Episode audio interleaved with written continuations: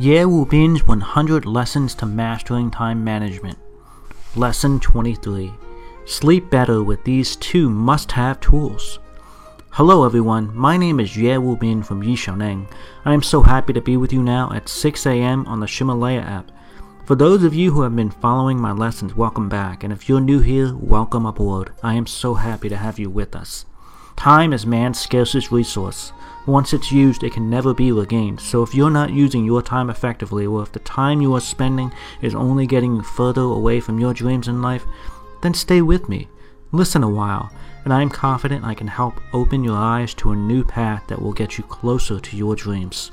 I want to remind you that there are 100 classes in this album, and every class lasts about 6 minutes. It is updated at 6 a.m. New York City time each morning. In our last lesson, we talked about how to improve the quality of sleep. We discussed the science behind sleep quality and even some methods you can employ, like not eating just before bed. But if there are no tools, you cannot monitor, quantify, and enhance the quality of your own sleep. Have you ever been asked this question? Did you sleep well last night? Usually you answer by examining how you currently feel, whether you currently feel good or bad. If you feel alert, energetic, and refreshed, you will say you had a good night's sleep. If you feel unfocused, tired, and dull, you'll say you had a bad night's sleep. But what if you wanted to answer more scientifically than that? Is there a way to describe the quality of your sleep using data and facts rather than our feelings? Yes, of course there is, and I'm going to tell you how. I'm also going to recommend some tools that you can use to do this. First, I recommend a mobile phone app called the Sleep Cycle. Sleep Cycle. Before you go to sleep at night, turn on airplane mode for your phone. Then turn on this software. Place your phone on the bed beside you and make sure not to cover it so it can begin to monitor your sleep cycle. When you wake up every morning, you can open the app and see the length of the three cycles of sleep deep sleep, shallow sleep, and REM sleep. The app makes it very clear which cycle is which. It sounds incredible, right? Actually, there is something even more powerful that this app does for you. The Sleep Cycle app can also wake you when you are in shallow sleep, so it will not disturb your deep sleep. I once said that the traditional alarm clock is a great destroyer of health.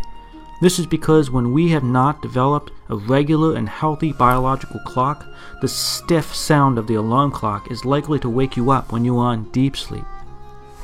In the previous lecture, I mentioned how important deep sleep is.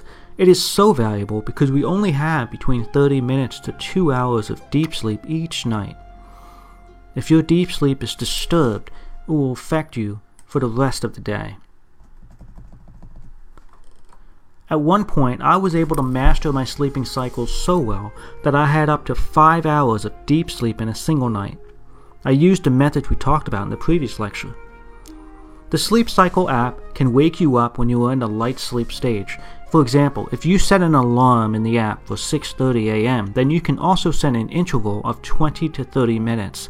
The software will then choose the best time before or after 6:30 that maximizes your deep sleep but still wakes you up during a light phase of sleep.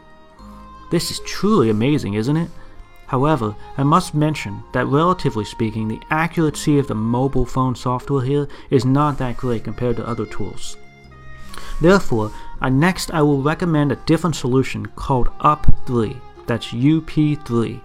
Unlike the mobile phone app, this is a bracelet you wear on your wrist. UP3 or UP3 has since been upgraded to UP4, and there are several updates that this hardware has.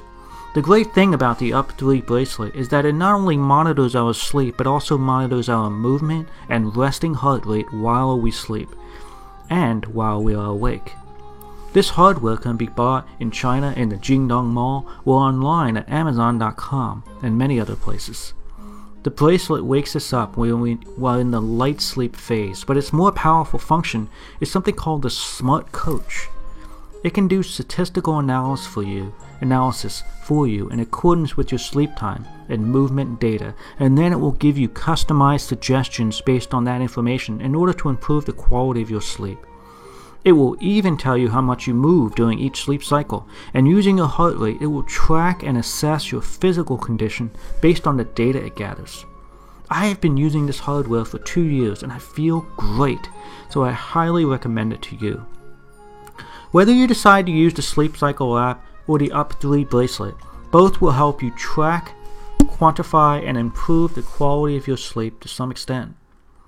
It is very important to ensure that the quality of your sleep every night is high, and because the quality of your sleep will affect your physical health, as well as your brain's ability to efficiently process and convert information.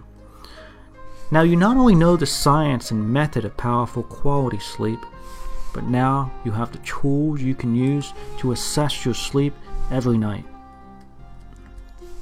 The power of using effective tools. Make sure to tune in tomorrow when we will move on to another important means of controlling our energy the food we eat. And please remember, if you want a text transcript of these lessons, go to facebook.com slash yixiaoneng. That's facebook.com slash Y-I-X-I-A-O-N-E-N-G.